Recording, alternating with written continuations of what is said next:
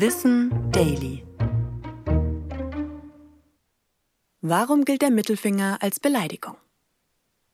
Wenn wir einen Mittelfinger zeigen oder gezeigt bekommen, wissen wir über die Bedeutung Bescheid. Manche Teile unserer Körpersprache sind so universell, dass wir kaum noch unterscheiden können, ob sie angeboren oder antrainiert sind.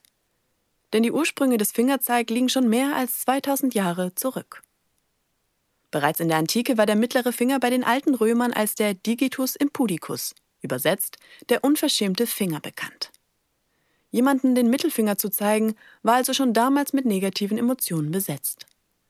Die allgemeine Volksgeste erschien nicht nur in der Öffentlichkeit, sondern auch in dem ein oder anderen Gedicht des römischen Dichters Marcus Valerius Martialis.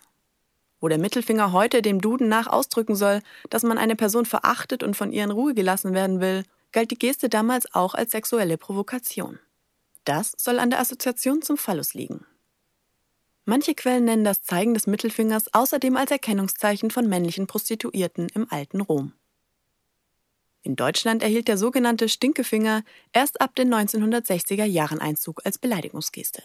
Dabei ist er nicht nur eine als obszön aufgefasste Geste, sondern auch eine strafrechtlich verfolgbare Beleidigung. Ganz anders als zum Beispiel in Japan.